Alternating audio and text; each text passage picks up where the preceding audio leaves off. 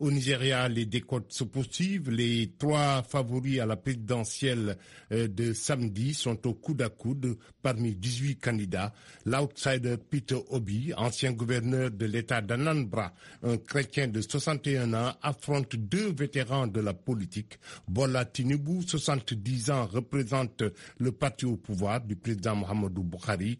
Cet ancien gouverneur de Lagos est un Yoruba de confession musulmane et l'ancien vice-président Atiku Abubakar, 76 ans, porte-drapeau de l'opposition, brigue pour la sixième fois la présidence. Originaire du Nord, il est de confession musulmane.